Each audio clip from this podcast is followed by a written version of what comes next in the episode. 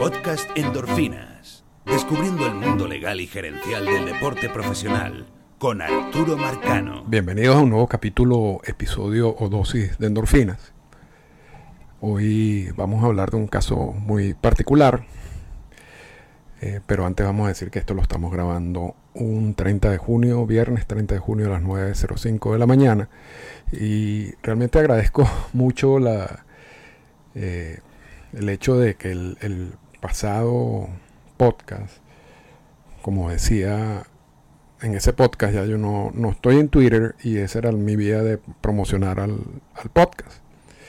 Pero por alguna razón los números del podcast de la semana pasada, aun cuando no puse nada en Twitter, porque no estoy en Twitter, también generó una gran cantidad de audiencia, una audiencia importante en, varios países. Entonces les agradezco mucho que, que, rieguen la voz. Si este, esto fue un podcast que, se inició casi de manera clandestina y no tiene ningún apoyo de ningún medio importante, grande, que, ayuda a, promocionarlo.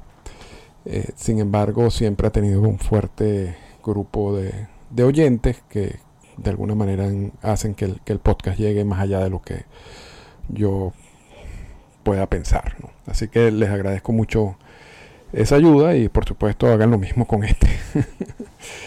y, hay un caso interesante, un caso que, se generó de una, de una cena que tuve con mi hija Isabela, de, lo que está pasando con Alec Manoa. Y para los que no, no, no sepan mucho del tema, Alex Manoa, uno de los lanzadores principales de los azulejos de Toronto, uno de los prospectos, el momento en que fue seleccionado en el draft eh, y, luego en su carrera, corta carrera de ligas menores y luego llegó a las grandes ligas dominando. Incluso en, la temporada pasada terminó de tercero en la, votación al Sayón de la Liga Americana a pesar de que el año pasado también estaba Kevin Gossman en, el equipo y que había tenido una temporada extraordinaria, Manoa fue elegido para lanzar ese primer, el primer juego de la postemporada con Seattle. No le fue bien. Este año también fue elegido a lanzar el juego inaugural de los Azulejos de Toronto. Y repito, en un equipo donde está Kevin Gossman, que ha sido un pitcher dominante desde que fue firmado como agente libre para el equipo. Pero lo, que ha sucedido con Manoa es que ese, ese lanzador, ese, ese, lanzador que había sido el gran prospecto de los azulejos, que había tenido una temporada extraordinaria en el 2022, se aparece en el 2023 y no puede sacar out. Un lanzador totalmente distinto al, lanzador histórico, a, lo que él ha hecho en su historia como lanzador, no solamente a nivel de ligas menores o como profesional, sino antes. Y existe este asunto de qué es lo que está pasando con Alex Manoa. por, qué un, lanzador sin una lesión pasa de ser uno de los pitchers más dominantes en las grandes ligas a ser un pitcher que en estos momentos está en ligas menores, pero ni siquiera en ligas menores, en un, equipo en ligas menores, están como en, en, un plan de ligas menores que el equipo no sabe qué hacer. Y entonces, la idea del, podcast de hoy es tratar de evaluar algunas de estas de estos factores, ¿no? Porque, y después vamos a hablar de, lo interesante que, que, que, esto se relaciona con toda esta ola de firmar extensiones contractuales y por qué se hace. Pero vamos a empezar primero porque Manoa no solamente era considerado el pitcher principal de la rotación de los azulejos junto a Gossman, sino que Manoa también era una pieza de mercadeo interesante e importante de los azulejos. Cuando uno, y yo he visto, por, cierto, yo he visto todas las salidas, básicamente de Alex Manoa, ya sea en televisión o en vivo. Y, puedo, puedo hablar de esto más allá también de los números, pero, pero solamente para, para, para agregar ese punto adicional. y, lo tenía en mi fantasy. Eh, uno va al estadio y además del banner, hay unos banners enormes que hay en el estadio. Hay uno, por supuesto, de Alex Manoa. Y esos, esos banners los seleccionan pensando en jugadores que se van a mantener en el equipo todo el año. Porque la inversión que hay en hacer el banner, colocar el banner, es grande. Entonces tú no, vas a colocar jugadores que, que tú sabes que puedan ser cambiados en algún momento de la temporada. Entonces allí va esos banners enormes, esos están dedicados a, las piezas fundamentales del equipo. Por supuesto, una de esas piezas fundamentales está Alex Manoa, es Alex Manoa y ahí está el banner a la salida o a la entrada del estadio. Y después en el estadio hay una cantidad de, afiches y de fotos de Alex Manoa. Incluso hubo un, el día del Bobblehead de Alex Manoa, donde vino la mamá de Alex Manoa a lanzar el, picheo inicial. Eso, eso se hizo al principio de temporada. El, la tienda principal de los azulejos está llena de cosas, o estaba llena de cosas de Alex Manoa. Ahorita no, no hay. Lo que también te, pone a pensar acerca del futuro de Alex Manoa con el equipo. Ah, o si eso es una política normal del equipo, ya eso es otra cosa. En, eso no, no, estoy seguro.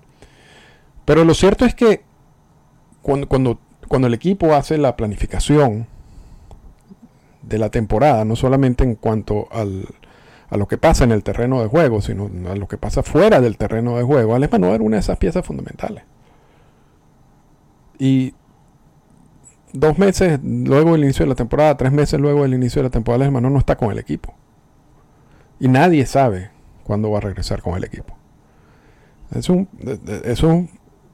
es algo que, realmente, bueno, te cambia, cambia muchas cosas dentro de toda esa planificación. Y si nos vamos, o sea, si uno empieza a tratar de analizar qué, qué, es lo que está haciendo mal Alex Manoa, si uno compara los números del 2022 con los del 2023 y pueden irse a una página que es espectacular, que siempre consulto, se llama Baseball Savant, y allí está por supuesto todas las estadísticas de StatCast, donde te dan la velocidad, la ubicación de cada uno de los lanzamientos, la comparación de año tras año. Y, si uno analiza, yo no voy a analizar todos esos números, los invito a que los analicen, porque de verdad que, esa es una de las páginas principales de, consulta obligada y hay gente que hace unos análisis extraordinarios con, toda con esa data, con toda esa información. Si uno por encima analiza los números de StatCat, de StatCast del de, 2023 en comparación con el 2023 de Alex Manoa. O sea, hay cosas medio sorprendentes, ¿no? Por supuesto, Manoa es en estos momentos uno de los peores lanzadores en las grandes ligas. uno de los lanzadores que le conectan más duro, con mayor fuerza, siendo un lanzador que, que el año pasado era todo lo contrario. Pero y yo creo que eso es uno de los puntos que más llama la atención del análisis del 2023 al 2022. Pero si uno se va, por ejemplo, a la velocidad de, sus lanzamientos principales, la, recta, el slider, el cambio, el, sinker, no hay una variación considerable en los promedios de velocidad. Cuestión que a mí me sorprende pero que si uno quizás hace un, análisis un poquito más profundo y, entiende lo que la temporada del 2022 de Alex Manoa, luego de una conversación que tuvo con Justin Verlander y, algo que, que, Manoa dijo en su momento que admiraba de Verlander era la capacidad que tenía Verlander de mantener la velocidad e incluso lanzar más rápido en las últimas en los últimos innings, a partir del sexto, séptimo inning. Y, Manoa en el 2022, luego de esa conversación en el Juego de las Estrellas, empezó a, si se quiere, regular un poco, controlar un poco la velocidad de sus lanzamientos al principio de la temporada, del, del, del juego, los primeros innings, con la posibilidad de ir aumentando esa velocidad en los innings intermedios y a partir del sexto inning, séptimo inning, si era, si era necesario.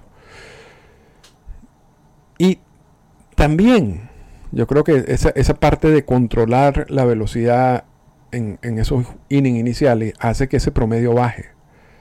Y, se compare un poco con lo que está, con lo que sucede en el, sucedió en el 2023.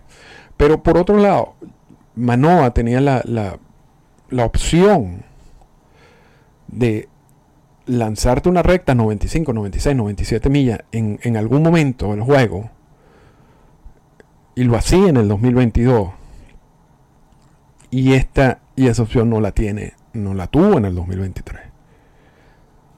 Porque si uno observa un, juego simple de, de Alex Manoa en el 2023, uno ve que la velocidad no es, o sea, una velocidad ni siquiera promedio en las grandes ligas en comparación con lo que estaba haciendo él en el 2022. Pero, pero yo creo que hay otros factores que pueden explicar eso. Quizás en, el punto donde eh, lógicamente hay un cambio fundamental ha sido en el comando. Si uno ve la ubicación de la sinker, del slider, también en, esa página de Baseball Savant, de la, de la recta de cuatro costuras, del cambio, realmente y, lo, y compara toda esta ubicación con lo que hizo en el 2022, hay un cambio fundamental no, tiene comando o no tuvo comando de esos lanzamientos Alemano esta temporada en comparación con la temporada pasada. Pero no, no voy a, no repito, no voy a entrar en todos los detalles acerca de la comparación estadística del 2022 y el 2023. Quizás la que más me llama la atención de todo es, es que a Manoa normalmente no le conectaban con fuerza ni en el 2021 ni en el 2022. Siempre en el 2021 y en el 2022 estuvo colocado entre los pitchers que le conectaban con menos fuerza, de los líderes. donde los batazos, la salida, la velocidad de salida de los batazos eh, no era considerable, donde no, no, le hacían conexión eh, en el barrel. Todos esos números en el 2023 cambiaron de ser uno de los mejores lanzadores a ser uno de los peores lanzadores.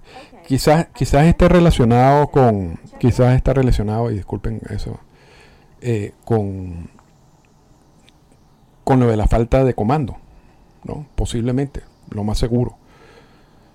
Y no tanto con la, con la, con la falta de velocidad, ya que, si te repito, si uno analiza las velocidades de los lanzamientos del Alemán al 2023 al 92 hay un cambio, pero no es un cambio que uno puede decir considerable, por lo menos en mi interpretación. Seguramente habrá muchos expertos que dirán, no, no, si, ese, esa milla o esas dos millas en este lanzamiento sí es importante y sí puede generar todas esto, estos, estas modificaciones, si se quiere, de las tendencias de Alex Manoa como lanzador. Pero, repito, yo no voy a entrar en, los detalles de, los datos y de las estadísticas, simplemente quería sí revisar por encima para ver si allí está alguna de las respuestas. Una, respuesta evidente de, por qué Manoa pasa de ser un, lanzador dominante en el 2022 a ser un, lanzador que no puede sacar un A en el 2023. Y yo creo que la respuesta puede estar en el comando, o parte de la respuesta puede estar en el comando, pero pero no, puede, no creo que sea lo único. No, no, creo, no creo que sea lo único. Y, yo, no, estoy seguro que nadie ni el equipo tiene la respuesta en este sentido. Porque si la tuviera, ya, ya posiblemente hubieran trabajado en el punto para, rescatar lo que es la carrera y la temporada de Alex Manoa. Y entonces entramos en, ya, en, ya en otros análisis. O sea, si, ya la data no nos da quizás el, resultado que estamos esperando, ¿qué, es lo otro que está pasando? Y, yo creo que uno de, los factores fundamentales en este jugador, y, que, puede servir de ejemplo en, esta reflexión con otros jugadores, es la condición física. Y, Alex Manoa mide 6'6, que es casi 2 metros. Es un lanzador que siempre siempre ha tenido peso. Originalmente pesaba 285 libras. Y yo creo que para usar ese peso, si se quiere, también en, en, su manera de lanzar ¿no? y, en, el apoyo de lo, de lo que está haciendo. Pero pareciera porque es un tema que el equipo ni siquiera toca. Ni, ni siquiera los insiders del equipo les gusta llegar a ese punto. Y, eso lo vamos a explicar por qué. Que este año llega Manoa al campo del entrenamiento totalmente fuera de forma. Con una cantidad de libras de más. Y además se nota claramente que no hizo ningún tipo de acondicionamiento físico fuera de la temporada y si lo hizo no le funcionó. Porque eso uno lo nota no solamente por las libras de más, sino por la contextura. Y, en algunas entrevistas con Manoa en el sprint training sale en camiseta.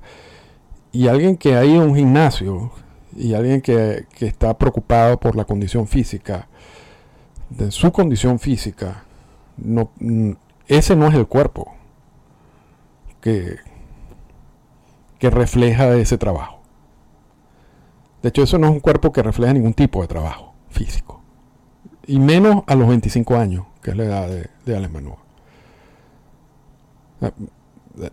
Hay, hay, lanzadores que están cercanos a los 40 años que están en 20.000% de mejor condición física que Alex y algún periodista, no me acuerdo si fue de la temporada de la MLB Network o de ESPN, no me acuerdo, en televisión, cuando le, preguntaron cuáles eran sus lanzadores favoritos para el Sayón del 2023, nombró a varios y, la otra persona que estaba en el panel le dijo, ¿y por qué no Alec Manoa, que viene de ser tercero en, en la votación en la Liga Nacional, en la Liga Americana, en el Sayón? Y el comentarista dice, no, la verdad que no me llama, no, no me gusta su condición física. Eh, tengo miedo un poco a cómo se presentó Ale Manoa en el sprint training. Y Ale Manoa le cayó encima a través de redes sociales, que, que esa persona no entendía todo el trabajo que él había desarrollado, eh, etcétera, fuera de temporada. Pero lo cierto es que se presenta con libras de más, se presenta en una condición física que no pareciera la mejor. Y eso, a medida que pasan los años, yo, creo que es más fácil manejar eso cuando tú tienes 19, 20 años, ya él tiene 25 años, pasan los años, ya, ya, ya empieza a pasar factura todo ese tipo de cosas. La ausencia de condición física, y más en un lanzador. Y más en un lanzador del peso de Alex Manoa, donde cada, cada lanzamiento implica un esfuerzo.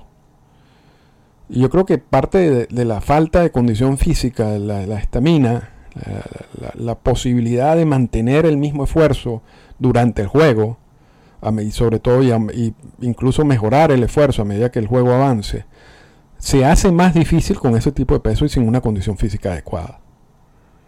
Ahora, explica eso, qué es lo que está pasando con Alex Manoa. Quizás sea un elemento adicional. Y quizás sea un elemento adicional que puede explicar la falta de comando. Porque si tú no tienes comando y, tienes una velocidad relativamente promedio en las grandes ligas, lo más seguro es que te van a castigar. Que es lo que está pasando con, con Alex Manoa. Otro de los factores que han mencionado es el pitch clock. Y pareciera que, el, que todos estos cronómetros, con la cantidad de tiempo que tiene un lanzador para lanzar y, el hecho de que, de que los umpires están eh, encima de eso esta temporada por instrucciones del comisionado, y, lo, hemos visto para acelerar el juego y, yo creo que ha funcionado. Hay algunos lanzadores que no han podido adaptarse a ese sistema de, de los cronómetros. Y volviendo al punto de la condición física y lo que es Alex Manoa, yo creo que era importante para él tener un pequeño respiro entre el lanzamiento y de hecho los juegos de Alex Manoa siempre han sido juegos muy largos. Pero, pero, pero es adrede. Yo creo que él, eh, por lo menos en la temporada pasada lo utilizó a su, a su favor. Ahora este año no puede hacerlo. Y aún así, si uno ve todos los juegos de la temporada del 2023, y, se los digo porque yo lo he visto, los juegos más largos de los azulejos han sido los que picha Alex Manoa. Y busca siempre lanzar casi al último segundo. Y, yo creo que es con la misma intención de tratar de, buscar esos 3, 4 segundos adicionales de descanso y de recuperación entre lanzamiento y lanzamiento. Pero lo cierto es que no ha funcionado. Y, yo creo que en este caso ese, ese cambio sí lo ha afectado. Si lo unimos con lo de la condición física y si lo unimos a la parte de la falta de comando. También uno podría pensar en una lesión, estará lesionado Alemanoa. Pero pareciera de que ese no es el caso, porque si hubiera habido una lesión, quizás la primera opción que tenía los azulejos, en vez de bajarlo a ligas menores, era colocarlo en la lista de lesionados y trabajar en eso. Pero nunca existía una lesión. Ni cuando estaba en grandes ligas, ni, ni después cuando lo, lo mandan originalmente, inicialmente a ligas menores, una de las primeras ejercicios que hicieron con él fue hacer una, revisión física completa para ver si pueden descubrir algo que, quizás no, habían descubierto antes y no descubrieron absolutamente nada. O sea, no, no, pareciera que, sea la lesión como uno de los factores que puedan explicar lo que está sucediendo con Alex Manoa en el 2023. Entonces, por supuesto, viene un poco lo que es también la personalidad de Alex Manoa. No sé, y, y Alex Manoa es una persona relativamente complicada. Por ejemplo, vamos, voy a dar algunos ejemplos. El, año pasado, cuando ya se estaba usando el PitchCom, el aparatico ese en el que el receptor se comunica electrónicamente con, el lanzador eh, sobre qué, qué, es lo que quiere que lance para evitar el robo de señas. Manoa decía que él no le gustaba eso y que él le gustaba era la seña, porque eso es la parte tradicional del juego. Y entonces todos los jugadores, todos los lanzadores tenían pitch con menos Manoa. Y eso te habla un poco en parte de la personalidad de Manoa, pero también un poco habla de, como que la falta de trabajo en, equipo, ¿no? Porque tú tienes ya un equipo que está trabajando en un sistema en donde no hay seña, donde el infield, los infielders no se tienen que preocupar por la seña, el receptor no se tiene que preocupar por la seña, y de repente hay un lanzador que dice, no, yo no quiero. Yo quiero usar seña. Por supuesto, ya este año, o no sé si ya a partir de algún momento en el 2022 le dijeron, mira, ya aquí vamos todos con PitchCom. Y le cambiaron la, le cambiaron la preferencia de, Manoa. Pero, pero habla un poco de, de, de un poco la personalidad fuerte de, Manoa, ¿no? Y de, de querer hacer las cosas a su manera. Incluso este año, estos son otros comentarios sobre, sobre el asunto de Manoa, le preguntan a, Chris Bassett y, a Kevin Gossman, dos lanzadores de los azulejos de Toronto, sobre qué tipo de, conversaciones o de recomendaciones le, han dado a Alec Manoa por, por, la situación que está pasando y todos los, los problemas que tiene. Por ejemplo, cuando le preguntaron a Gossman, Gossman le dice, bueno, mi, esposa, yo le hice unos comentarios a mi esposa para que se los dijera a la novia de Manoa. Y ya e, en una entrevista en televisión. Y ahí tú dices, ¿y por qué no Gossman habla directamente con Manoa? Dice, no, yo conversé con él. Tienen que hablar a través de la esposa, para que la esposa hable con la novia de Manoa. Y después entrevistan y uno dice, bueno, quizás una cosa, uno puede decir, bueno, eso pasa, quizás fue un, no lo dijo bien, o no se pudo explicar. Pero después entrevistan a Chris Bassett sobre la misma situación y que él le recomienda a Manoa. Y básicamente también no, nunca dicen, no, yo hablé con Manoa y le expliqué y le recomendé hacer tal cosa. Nadie. Entonces, yo, no sé qué tipo de relación tenga Manoa a nivel personal con el resto de los lanzadores en, el equipo, o si esto es un asunto que simplemente a los lanzadores no les gusta hablar cara a cara, que también puede ser un, factor, pero si suena como, como extraño, que, no, que básicamente no se puedan comunicar directamente con él o, prefieran comunicarse a través con, de terceros.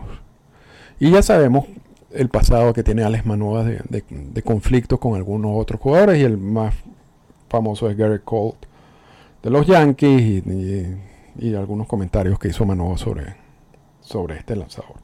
Que quizás también vayan reflejando un poco lo que es su personalidad en sí. Y allí yo creo que parte de esa personalidad y parte de lo y también yo me recuerdo el año pasado que que hay siempre una un cuido de la cantidad de lanzamientos que cada uno de los abridores del equipo eh, tiene y, y, Manoa muchas veces criticó eso diciendo bueno yo puedo lanzar más de 100 lanzamientos por juego porque vean mi contextura y ven que yo, yo, soy un caballo aquí. A mí eso no me afecta. Y criticando un poco lo que es la. Y lo, a nivel. Y lo dijo a través de ESPN. Yo no sé si. Yo no me acuerdo cuál fue el, periodista que. Eh, que reflejó esos comentarios. Pero fue uno de estos, uno de estos periodistas eh, famosos de ESPN. Y eso básicamente también critica tu forma de trabajar del equipo.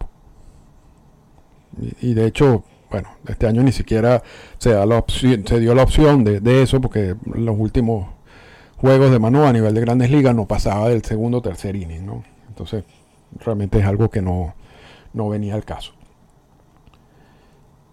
Y vamos a ver cuál es la situación ahorita de Alex Manoa. Manoa, luego de todos los problemas que tuvo a nivel de grandes ligas, el equipo decide enviarlo a ligas menores, pero no lo envía a ligas menores, a un equipo de ligas menores, lo envía al, complejo que tiene de ligas menores, donde se le hizo, repito, una revisión física, y, empiecen a trabajar en la parte mental, porque dicen que parte de esa falta de comando y del hecho de, de que no está lanzando strike, quizás como un signo de miedo, porque sabe que cuando ubica los lanzamientos en la zona de strike es castigado. Y ya en los últimos dos o tres apariciones Manoa no lanzaba strike. Entonces quizás para trabajar en el aspecto mental no, no lo incorporan directamente al, sistema de ligas menores, sino empiezan a trabajar uno a uno con él. Y yo creo que eso tiene cierto sentido hasta cierto punto. Luego, hace unos días, eh, pichó en un juego con, con prospectos de 18 y 19 años y permitió 11 carreras limpias en, dos innings. Entonces, ninguno de ese trabajo, ese trabajo que se, que se hizo luego de enviado a ligas menores, pareciera que tampoco funcionó, porque realmente los resultados ante jugadores de 18 y 19 años no eran los, eran los mismos resultados de, sus actuaciones, eh, de sus últimas actuaciones en las grandes ligas. Y aquí es donde empieza ya el, dilema de qué va a hacer el equipo con él. Porque también Manoa tiene 25 años. Y por supuesto que él está pendiente de, tener la, la, continuidad en grandes ligas para poder ser declarado agente libre a los 30, 31 años pero ya ahorita no está acumulando días de servicio en las grandes ligas, lo que quiere decir que todo ese proceso de, convertirse en agente libre se, está postergando, pero Manoa, repito, tiene 25 años. Lo que quiere decir que cuando se convierta en agente libre, si puede llegar hasta allá, no va a estar, va a ser un agente libre a una edad que no necesariamente es la edad más atractiva para los equipos mm, para, para conseguir un contrato grande. Entonces todo, todo este tiempo en el cual no se sabe qué es lo que están haciendo con Manoa, lo, por supuesto lo está afectando en esa, en esa acumulación de días de servicio. Pero más allá de eso, y posiblemente esté acumulando días de servicio en ligas menores aun cuando no esté en ningún equipo, pero ¿cuál es la situación eh, reglamentaria en estos momentos de Alex Manoa? Para mí es un misterio, porque él no está en ningún roster a menos que lo hayan incorporado en ese roster de, la, liga de novatos en el juego en que por supuesto que lanzó, pero estar allí todavía, acumulando días de servicio allí, o sea, en, ligas menores. Pero en, algún momento el equipo va a tener que tomar una decisión con él. Porque igual si yo fuera agente de Manoa y yo fuera Alex Manoa, estaría diciendo, bueno, ¿cuál es mi estatus aquí? Pero al mismo tiempo, ¿qué, ¿qué, decisión puede tener, tomar el equipo? Porque una, una de las rumores, luego de, que fue enviado a las ligas menores o al complejo de ligas menores, ni siquiera a las ligas menores, era que una vez se hiciera un trabajo con él, se hiciera la evaluación física y se hiciera un trabajo para mejorar algunos de los aspectos que, no pudo mejorar a nivel de grandes ligas porque no, no, le dan oportunidad, porque lo sacaban a palos luego dos o tres innings, iba a ser llamado de nuevo al, equipo de ligas mayores. No pareciera que eso va a pasar. Pero más allá de eso, no pareciera que va a pasar. Pero ¿qué es lo que va a pasar? Porque resultaría bien complicado y extraño que un, lanzador como Alec Manoa, que viene de ser tercero, en, repito, en la votación de Cy Young en el 2022, no, estamos ni siquiera a nivel del juego de las estrellas el 2023, y existe la posibilidad de que el equipo simplemente lo deje libre. Porque no hay manera, o pareciera de que no hay manera de reconstruir su carrera, de recuperar su carrera. La, otra opción es mantenerlo en, ese complejo y trabajar en, qué. Y hasta qué punto Alex Manoa estará contento de estar allí. Porque no hay una lesión. Si, quizás eh, todo esto se, sería mucho más sencillo de analizar si hubiera una lesión. Y, y no solamente eso, porque y, hemos hablado del asunto de que, de que tú puedes colocar a un jugador en la lista de incapacitados por, por asuntos, por algún problema de salud mental. Pero esos problemas de salud mental son problemas de salud mental, mental comprobados, ¿no? Y hay distintos problemas de salud mental. Por cierto, hay un jugador que, estuvo, y, no es la primera vez que veo un jugador por vértigo, y eso no es un asunto de salud mental, pero es un asunto relacionado en la lista de incapacitados. Ryan Moncaso de Baltimore hay otros asuntos de depresión que han llevado a jugadores a la de ansiedad. Joey Boto estuvo por depresión en la lista de lesionados o de incapacitados. Eh, y hay otros jugadores que han, que han, que han visto detener sus actividades no por una lesión física, sino por un asunto de salud mental. Cuando estamos hablando de Alec Manoa y, hablamos, bueno, esto es puede ser un asunto mental. ¿Cuál es el asunto mental específico con Alex Manoa? Porque si tú no puedes identificarlo, no puedes colocarlo en una, no puedes usar esa vía. Y por eso es que no la usaron. Y también cómo trabajas tú el aspecto mental en un caso como el de Alex Manoa. realmente, y con esto cerramos, realmente es un caso muy interesante porque pasa de ser una estrella a un, a, un, a un, jugador que está en un complejo de ligas menores que nadie sabe qué va a pasar con él. En meses. Sin lesión de por medio. Y entonces esto nos resalta un poco. ¿Por qué existe una ola de, de, de extensiones de contrato en donde jugadores y equipos llegan al acuerdo de, que mientras el jugador está en su primera, segunda, tercera temporada, mm, eh, firme una extensión que, lo amarre el equipo por más años, de más, más allá de los seis años de servicios originales que tiene, por a veces por cantidades importantes de dinero, quizás no tan importantes si, hubiera, si ese jugador espera convertirse en agente libre y todo le va bien. Pero, ¿qué es lo que pasa? Lo que ese jugador que garantiza ese dinero, porque ese es un dinero garantizado cuando tú firmas una extensión tú también te quitas del por medio todas estas situaciones, todos estos riesgos que tienen estos jugadores a nivel de grandes ligas. Tú puedes ser una estrella un día y al día siguiente estar en un complejo de ligas menores sin saber qué va a pasar contigo. O tú te puedes lesionar. Entonces existe un atractivo del jugador de garantizarse un dinero para el resto de su vida.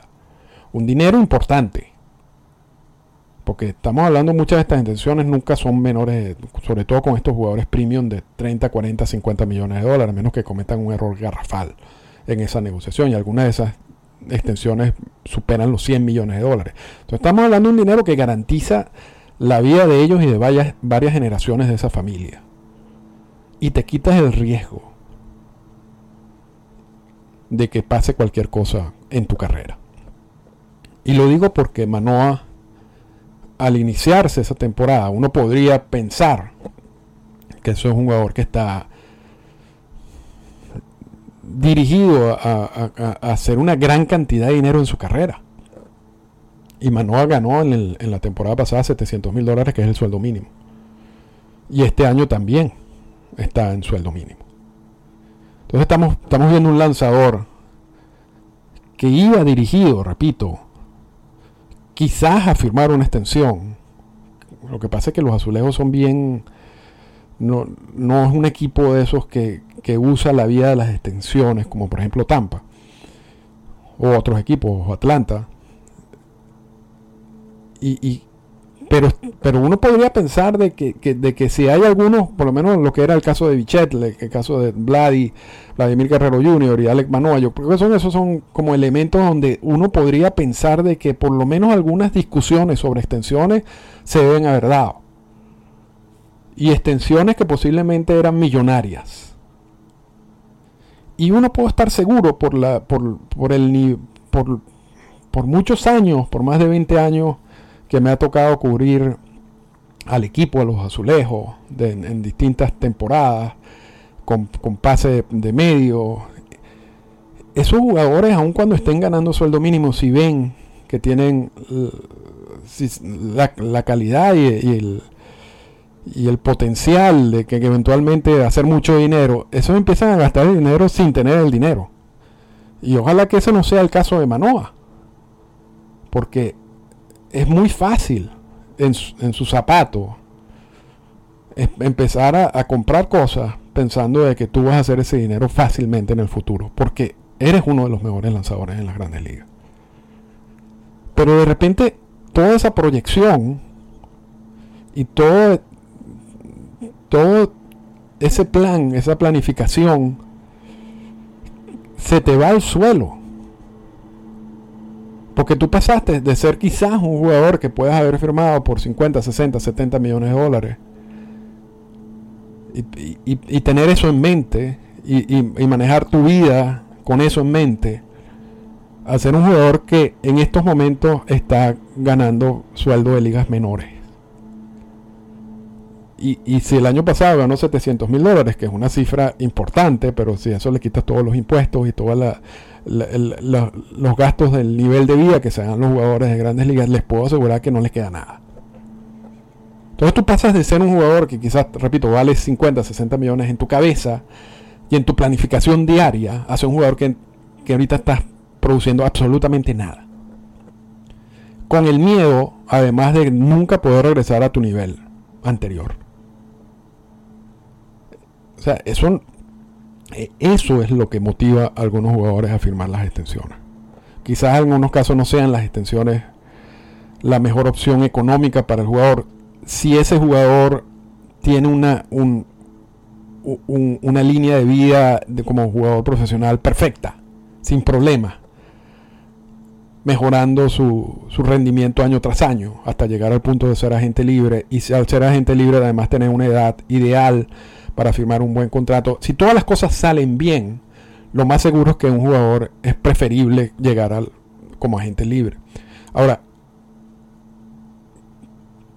hay muchos riesgos en ese camino.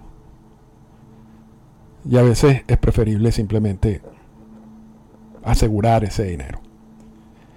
Y por eso resalto el caso de Alex Manoa, porque normalmente le caemos encima a los que firman extensiones e ignoramos muchos de estos casos, que son muchos los que pasan. Otro que recuerdo fácilmente, porque además el caso lo manejaba Scott Boras, era, el caso de Matt Harvey, que rechazó en algún momento una extensión salarial de más de 80, 100 millones de dólares con los Mets de Nueva York para después dar tumbo por todos lados por distintos problemas. Pero esos distintos problemas pasan. Y es allí la, y es allí la razón por la que el jugador lo firma y por supuesto el equipo lo firma porque es un buen negocio, lo van a firmar más barato y asumen el riesgo de que pase algo. Porque todas esas extensiones también conllevan un riesgo para el equipo. Y con eso terminamos el episodio de hoy.